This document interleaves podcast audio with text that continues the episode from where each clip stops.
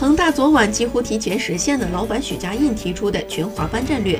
从实战效果来看，恒大首发阵容中有多达八名国脚，他们上半场集体表现出来的战斗力，证明了国足其实并非一无是处。下半场，恒大取得了两球领先，然而可惜的是，恒大在完场前三分钟内遭遇打击，让到手的三分飞走了。这也直接暴露出恒大目前的问题。全华班的阵容在国内中超诸强中有足够的竞争力，但却没有必胜把握，更不可能成为争冠的必然条件。看完同大昨晚一战的全过程，相信里皮对国足未来备战亚洲杯阵容上的调整也心中有数。